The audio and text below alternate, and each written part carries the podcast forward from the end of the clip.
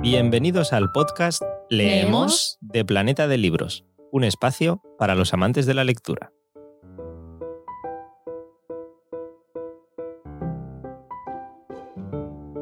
Muy buenas a todos, soy Eduardo Martín, periodista cultural y una de las voces de este podcast Leemos de Planeta de Libros. En los últimos programas os hemos ido ofreciendo una serie de episodios especiales con motivo de las entrevistas que se celebraron en San Jordi en el Día del Libro por esa edición especial que se tuvo que hacer de esta cita literaria por excelencia. Y bueno, han sido entrevistas con algunos de los mejores autores del momento. Cerramos con una entrega muy emotiva y es que eh, Juan Ramón Lucas entrevistó a Odil Rodríguez de la Fuente con motivo de eh, la publicación de Félix, un hombre en la Tierra, publicado por Geoplaneta es un compendio ilustrado del pensamiento del hombre que, despertó la conciencia medioambiental de todo un país y además a cargo de su propia hija, bióloga y principal divulgadora del legado de su padre. Así que ahí queda la entrevista de Juan Ramón Lucas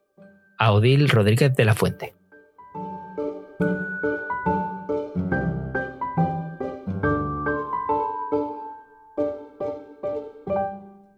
El pasado 14 de marzo se cumplieron 40 años de la muerte de Félix Rodríguez de la Fuente. Em, yo me ha llegado a mis manos Félix, un hombre en la tierra, de su hija Odil Rodríguez de la Fuente. Ojeando esas páginas, he descubierto eh, em, que sustancialmente la conciencia medioambiental que yo pueda tener está ahí. Está en Félix Rodríguez de la Fuente, está en el hombre y la tierra.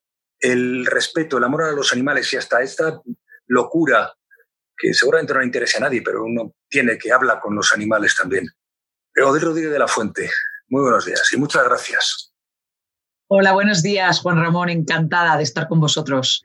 Es verdad, ¿eh? yo creo que más de uno te lo habrá dicho. Tú cuentas cómo el, el, germen de esta historia es que tú escribas sobre tu padre y dices, no, no, no, hay muchas cosas que escribió mi padre que merece la pena que recordemos y que escuchemos y que volvamos a, a, contemplar y a sentir. Esa es la idea del, libro y eso es lo que nos vamos a encontrar. Efectivamente, es un libro que da protagonismo a mi padre. El 90% del libro eh, son reflexiones, cuentos eh, y además de suma actualidad, que es lo que más llama la atención. Aunque lo digo en la introducción, aunque a mi padre se le conociera, por supuesto, con todo el cariño del mundo, como el amigo de los animales, mi padre en realidad fue el amigo del ser humano y se puede detectar en este libro que el eje de sus inquietudes eh, giraban principalmente alrededor de la vida con mayúsculas y como tal de la vida pensante y reflexiva que somos nosotros y de este gran experimento, eh, cuál va a ser el devenir de este experimento de la conciencia y de la reflexión. ¿Y va a acabar bien o no? Y ahí mi padre nos arroja muchísima luz y nos da mucha fuerza para poder afrontar eh, bueno, pues los retos que tenemos nuestra generación encima de la mesa y que vamos a tener que afrontar ya. Yo creo que tú, lo dices también, que hay algo de reduccionista en esa imagen de Félix Rodríguez de la Fuente como el amigo de los animales. Se vendía muy bien en aquella época, vale, el amigo de los animales, pero es que es mucho más. Es que eh, es el, tipo que nos, que nos ayuda a amar la naturaleza con una pasión, con una capacidad de narración y de comunicación que no ha tenido nadie. Es decir, amaba la naturaleza, te transmitía el amor a la naturaleza y empezabas a amar a la naturaleza eh, hasta cuando veías cómo le imitaban, porque todos los humoristas imitaban entonces a Félix Rodríguez de la Fuente. Era él, era el amor a la naturaleza, al hombre, a nosotros mismos, no solo a los animales. Es verdad, lo de los animales era naif, reduccionista, pero era mucho más. Sí, bueno, de hecho, uno de los capítulos del libro se llama Yo soy punto, punto, punto, porque mi padre hablaba mucho de sí mismo también y yo he dedicado un capítulo a las reflexiones que él hace sobre sí mismo porque me parece que más allá incluso de su legado, de su obra que nos ha quedado, eh, su propia vida es un ejemplo, es decir, la vida de una persona que tuvo la valentía de arrojarse en la aventura de su vida y de hacer una vida a su medida, a la medida de los sueños de aquel niño de un pueblo de Poza de la Sal que terminaría muriendo 52 años más tarde, el mismo día en el que nació, en los paisajes que él mismo pintó en sus libros del colegio, en el Gran Norte. Entonces la vida tiene algo también de mítico pero sobre todo es un ejemplo de, que hay que ser valiente, hay que dejar el miedo a un lado y hay que aspirar a tener sueños y hacer que esos sueños se hagan realidad. Y eso me parece que, también no solo su obra, sino su persona, su personaje, es eh, en sí mismo un gran ejemplo. Odil, em, decías em, hace un momento eh, que em, las cosas que escribía, que pensaba y que contaba tu padre siguen siendo actuales. No hay más que eh, repasar algunos textos y con tu permiso voy a hacerlo. Eh, no deja de resultar irónico el hecho de que la más gloriosa criatura que puebla nuestro mundo, la que atesora en sus, en sus circunvoluciones cerebrales la más poderosa y exitosa máquina que ha producido la evolución, sea precisamente la causante de la amenaza, del acoso, de la persecución implacable de la vida, aunque tal persecución implique su propia muerte. En Sapiens se cuenta eso también, como eh, el hombre ha sido siempre un depredador, pero un depredador de su propio espacio. Sí, la verdad es que, eh, bueno, conozco a Harari y a mí mm, yo prefiero, no porque sea hija de mi padre, pero me gusta mucho el relato profundamente esperanzador que hace mi padre de nuestra especie, ¿no? Él habla de cómo en esa infancia colectiva que fue el paleolítico, aunque nosotros fuésemos una especie cazadora-recolectora, eh, fuimos capaces de forjar un equilibrio con el entorno, porque de hecho se cree que algunos de esos grupos tribales los que acabaron, por ejemplo, con, el mamut y con otras especies, probablemente desaparecieron esos grupos también. Y sin embargo, hasta nuestros días eh, sobrevivieron otros grupos de cazadores-recolectores, como es el caso de los bosquimanos, como es el caso de los inuit, como es el caso también de los indígenas australianos, eh, habrían, si no hubiese sido por la civilización contemporánea, habrían continuado coexistiendo con su entorno en armonía eh, sin deteriorarlo y como una especie más. Es decir, que en nosotros sí que está esa posibilidad, sí que está esa profunda admiración y sentido de pertenencia a, la madre tierra, a algo, a la existencia, ¿no? algo que, que, es incluso mayor que la propia naturaleza, pero en algún lugar del camino, sobre todo a partir del neolítico, cuando empezamos a domesticar plantas y animales y nos domesticamos a nosotros mismos, ahí es cuando empieza una creencia colectiva de que estamos, somos una especie de, disociada del resto de formas de vida y lo que es más peligroso todavía, que la naturaleza ha sido puesta aquí para que nosotros la explotemos, ¿no? Entonces ahí es donde mi padre, eh, a través de muchos de sus escritos recogidos en el libro, nos hace ver que en realidad esa infancia colectiva fue muchísimo más larga, diez veces más larga que el neolítico, y que en nuestra naturaleza está el sentirnos hermanados con las otras formas de vida y el terminar convirtiéndonos en custodios de la vida y de toda su diversidad. Y él cree que sí llegaremos a una etapa de madurez en la que vivamos en armonía con otras culturas humanas como una sola especie y con el resto de formas de vida. Odil, yo la referencia a Arari la hacía porque el libro de Arari está escrito hace tres años, el de las reflexiones de tu padre hace 40. Y eso es lo que le daba un, un valor ante alguien que hoy no se cuestiona, tu padre nunca se ha cuestionado, pero que ya veía esas cosas y sigo, y sigo leyendo. ¿eh? Solo el amor a la naturaleza, la pasión por la vida. Es que ya me he puesto las gafas porque antes intentaba hacerlo sin y me ha quedado fatal. Entonces, eh, y la certeza de que formamos parte de una comunidad total que va desde la más pequeña bacteria hasta el hombre nos darán fuerza para defender el único hogar que tenemos, un pequeño planeta perdido en una remota galaxia al que hemos dado en llamar Tierra. Joder, todavía yo me emociono. El hecho de hablar contigo me produce emoción, te lo confieso me emociono eh, revisando los textos, viendo sus dibujos, volviendo. Hace poco ha circulado por, por internet, me llegó a mí una grabación que, parecía un editorial de tu padre hecho hace tres semanas con todo lo que estamos viviendo. Es impresionante. Totalmente. No, es impresionante. Es, es la verdad, yo creo que le va a llamar muchísimo la atención a la gente porque gran parte de esa obra ha quedado un poco olvidada, ¿no? Que, como decías tú antes, nos hemos quedado con esa imagen más reduccionista, nos acordamos del lobo, de, nos acordamos del halcón, pero no nos damos cuenta de que en nuestro país tuvimos a un español, a un castellano viejo, como él decía de sí mismo también, eh, que empezó a hablar eh, anterior a que James Lovelock propusiese la teoría Gaia, por supuesto, anterior de que en los años 90 surgiese la ciencia del sistema vivo de la Tierra, que es una de las ciencias más vanguardistas, y que ve a todo lo que es el sistema vivo de la Tierra de una manera holística, integrada, y que es la que nos está ayudando ahora a poder entender el cambio climático y a entender cómo podemos hacer frente a algo tan complejo como es el cambio climático, ¿no? Entonces, yo creo que nos tiene que llenar de, emoción, como tú dices, de orgullo, darnos cuenta que tuvimos a uno de los pioneros eh, a nivel mundial que primero alzó la voz eh, en defensa de la naturaleza y en defensa, sobre todo, repito, del ser humano y de una humanidad que viviera a la altura de todo su potencial.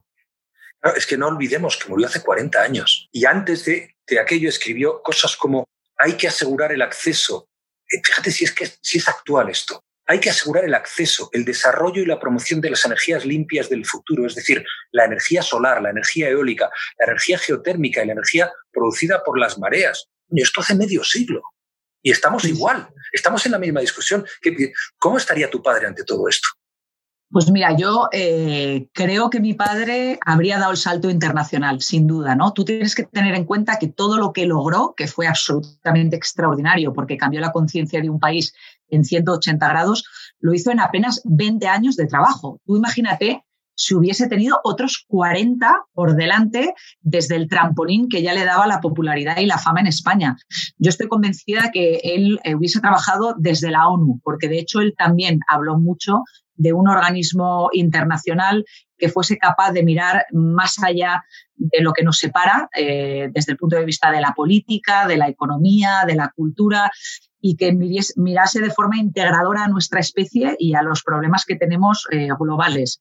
Entonces yo creo que él estaría trabajando a nivel de la ONU y que probablemente hubiese tenido un efecto parecido al que tuvo en España, que fue el fenómeno Félix, de seducirnos, de enamorarnos y no a través de la imposición, no a través de tratar de ser mejor que el otro y de imponer tus ideas ¿no? al otro, que yo creo que ese es un error que se comete hoy día desde la politización y desde los movimientos más radicales, sino a través de la seducción, a través de enamorarnos eh, de nuestra propia esencia, que es que somos naturaleza y somos una parte de la naturaleza. Nosotros eh, no somos algo separado para dejar nuestras conciencias tranquilas eh, de decir, bueno, pues venga, vamos a proteger. No, no, es que nos estamos protegiendo a nosotros, a nuestra especie, cuando nos redescubrimos como una parte indisoluble de ese tejido vivo maravilloso eh, que cubre nuestro planeta y, y, que además tenemos esa capacidad extraordinaria que es la de la reflexión, ¿no?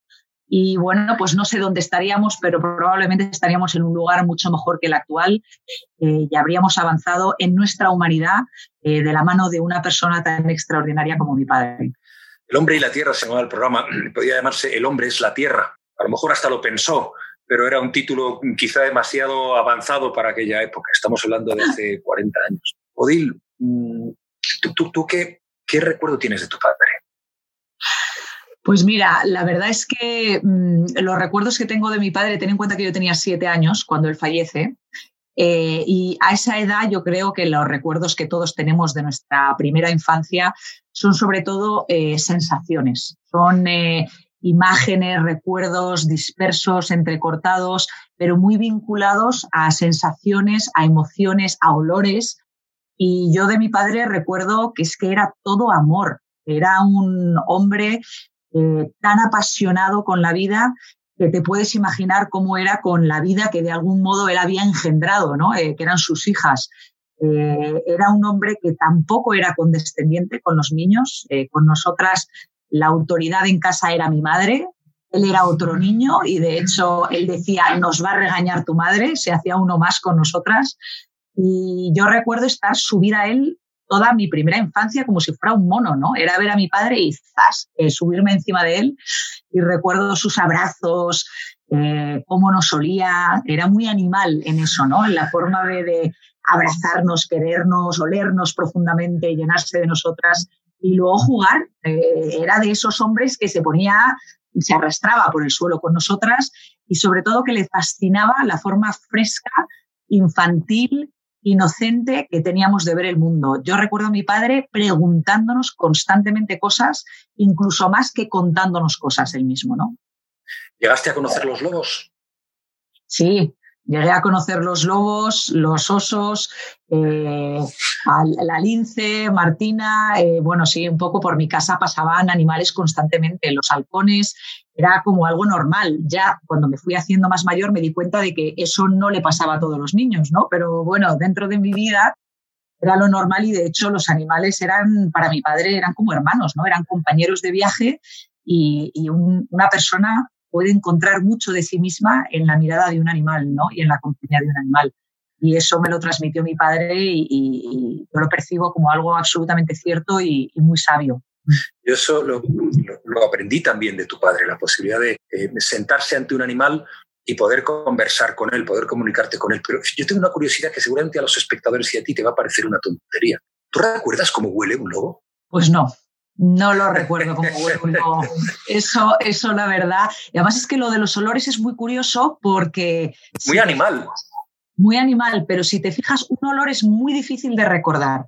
Es decir, tú, igual que una imagen, la recuerdas perfectamente, un olor es algo que cuando lo hueles te traslada inmediatamente a esa vivencia que tuviste vinculada a ese olor. Pero decir, ¿cómo olía la casa de mi infancia es difícil lo que es rememorar el olor en sí mismo, ¿no? Eso, pero cuando en cuanto llega ese olor a tu vida, inmediatamente te traslada, sí. Y, él era así de espontáneo porque yo creo que es un, eh, se cuenta también en el, en el libro, eh, es el comunicador en, en, español que más eco ha tenido en su trabajo. Él luego era, por lo que tú estás diciendo, era como un crío, es decir, era muy, muy, muy muy auténtico en eso, muy natural, porque eso es muy natural. Eh, actuar un adulto como un, como un niño, eh, que es como te tienes que comportar ante un animal, es, ser natural, ¿no? Eh, él, él, era así, igual, con esa pasión con la que hablaba, con esa pasión con la que explicaba la naturaleza, con esa pasión vivía también en casa. Totalmente, totalmente. Era exactamente igual y quizá incluso más. O sea, yo recuerdo a mi padre emocionarse eh, por, por, ver una perdiz en el campo y parecía que era la primera vez que había visto una perdiz, ¿no? Y, exclamaba de la misma manera que lo hacían los medios de comunicación, eh, pues, pues cómo le dejaba perplejo la belleza y la perfectísima adaptación de un animal como la perdiz a su entorno. También lo recuerdo enfadarse, es decir, que con la misma espontaneidad era, pues me recuerdo decirle, coño, tal, no sé qué, es decir, que, era una persona apasionada en todo, eh, sin ningún tipo mm, de, matiz, ¿no? O de compostura hacia el exterior, lo fluía y era él completamente, ¿no? Sí, sí, sí. Cuando, un animal se enfada, se enfada mucho, ¿eh? Em, como cuando un niño se enfada. Yo a las generaciones más jóvenes, los de mi edad, y a lo mejor un poco más jóvenes, saben perfectamente quién fue Félix Rodríguez de la Fuente para este país, aparte de lo que está diciendo Odil, de lo que podía haber sido, del, del papel a nivel global, que, mundial que podía haber tenido yo, estoy completamente de acuerdo con eso. Voy a dar un par de datos. Eh, em, El hombre y la tierra es un programa que eh, tuvo, llegó a tener 800 millones de espectadores, el programa en castellano más exitoso, más exitoso de todos los tiempos. La Enciclopedia Salva de la Fauna la teníamos todos. Ahora lo tenemos todos, eh, la información está en Wikipedia, está, entras en Internet y encuentras cualquier cosa, pero eh, eh, hasta, hasta que llega Internet a modificarlo todo, la enciclopedia mm, eh, Salvat de la Fauna la teníamos en todas las casas y los niños ojeábamos aquel papel tan grato de tocar y de mirar para ver a los animales. Y, eso fue Félix Rodríguez de la Fuente, es decir, y, eso es comunicación y eso es en castellano lo que yo decía hace un momento, digo, por si alguien tenía alguna duda, del papel que representó para, eh, para la comunicación, para el periodismo para la naturaleza y ese periodismo naturalista que luego se fue desarrollando y que ahora tiene eh, grandes personajes y grandes personalidades en, en, nuestro país, pues eh, eh, nació con él. Él y algunos de sus alumnos como Araujo, por ejemplo. Todo eso, toda la importancia que tuvo para la naturaleza, para la comunicación en castellano, para la existencia luego de una conciencia social en torno al, al medio ambiente y lo que eso puede impulsar ahora, está en estas páginas porque fue Félix Rodríguez de la Fuente. Es que, bueno, yo lo digo con mucha pasión, pero para mí, eh, lo decía al principio, Dil, hablar contigo, eh, pensar o repensar otra vez o recordar a Félix Rodríguez de la Fuente es como una parte de este oficio que tenemos nosotros te concede el privilegio de que muchos de los eh, referentes que yo tenía de pequeños al final se han terminado convirtiendo en, en compañeros. ¿no? Félix Rodríguez de la Fuente no le pude conocer, pero sí he trabajado mucho con Araujo, que esa conciencia medioambiental que él me crea a mí, como muchos otros, pues luego me sirve para estar en algunas organizaciones medioambientales, etc. Eh, eh, hablo con esta pasión porque yo creo que eh, este país y estas generaciones jóvenes que pueden estar muchos viendo esto, deberían saber de verdad quién fue Félix Rodríguez de la Fuente, lo que fue para este país, para la conciencia de este país, para lo que pueda haber de conciencia medioambiental, que todavía nos queda mucho recorrido, pero lo hay en este país. Totalmente. Bueno, de hecho yo creo que los millennials eh, van a poder entender mejor el mensaje profundo de mi padre de lo que lo hicimos nosotros, ¿no? Yo creo que vienen con un chip diferente al que con el que vinimos nosotros, son más postmaterialistas, son más disruptivos y en ese sentido, yo creo que tienen una mayor preparación para absorber plenamente un mensaje que está lleno de capas, que es como una especie de piedra roseta, eh, que se puede leer eh, desde multitud de perspectivas y de puntos, puntos de vista. Y también lo recomiendo mucho para el que se quiera dedicar a la comunicación, al periodismo, porque hay un capítulo entero dedicado a la palabra y yo creo que da muchísimas claves sobre la importancia de la comunicación, la importancia del verbo, de la palabra, para generar cambio y para despertar conciencias. Es al final, yo creo que el objetivo último de cualquier buen periodista y comunicador. Eh, con lo cual, sí, totalmente de acuerdo contigo, Juanra. Em, ¿Te has dejado material para una segunda, para una segunda obra? No digo una segunda edición, pero para volver, para volver a, a escribir, para volver a editar los textos de tu padre. Pues mira, eh, probablemente en una segunda edición, aunque tú dices no para una segunda edición, pero eh, probablemente en una segunda edición sí, porque nos hemos tenido que dejar mucho fuera. Eh, uno de los problemas que teníamos era que no cabía todo lo que había y tuve que hacer el enorme sacrificio de meter la tijera y, me gustaría también que incluso, como se hace con el crowdfunding, si la gente redescubre a Félix a través de este libro, como están citadas todas las fuentes, la radio, la obra editorial, pues que incluso ellos me manden citas que yo no había detectado y que podamos ir ampliando este libro con recogiendo nuevas citas de mi padre eh, y, y haciendo que este volumen y esta Biblia sea cada vez más grande. Me toca decirles nuevamente no adiós, sino hasta luego. Creo que en la vida nunca se puede decir adiós, pues formamos parte de un universo que se reconstruye a sí mismo. Somos eslabones en una larga cadena cuyo origen se pierde en la noche de los tiempos y cuyo fin está todavía por forjar. Joder, es que cómo no te vas a emocionar leyendo esto. Odil, muchísimas gracias. A ti, Juanra, una maravilla de entrevista. Nada, eh, hay mucha pasión, hay mucha admiración y yo le debo mucho a, a, tu padre. Como tantos españoles, yo soy uno más, pero ya que tengo la oportunidad de decírselo a su hija, he procurado decírtelo. E insisto, ahí está este, este volumen, esta recopilación de textos de Félix Rodríguez de la Fuente, creo yo que indispensable, incluso para conocernos también como país. Gracias, Odil. Hasta muy pronto. Gracias, Juanra. Gracias, gracias. Un abrazo. Ya sabes que si te ha gustado, recuerda suscribirte al podcast en tu plataforma preferida y también puedes compartir el capítulo con amigos, familiares y cualquiera que creas que puede estar interesado. Por supuesto, ayudarnos a expandir la pasión por la lectura a todos los rincones. Puedes seguirnos y charlar con nosotros en las redes sociales de Planeta de Libros y además no dudes en dejarnos tus sugerencias y recomendaciones para que nosotros podamos mejorar también en los próximos episodios. Así que, sin más, gracias por escucharnos y hasta la próxima.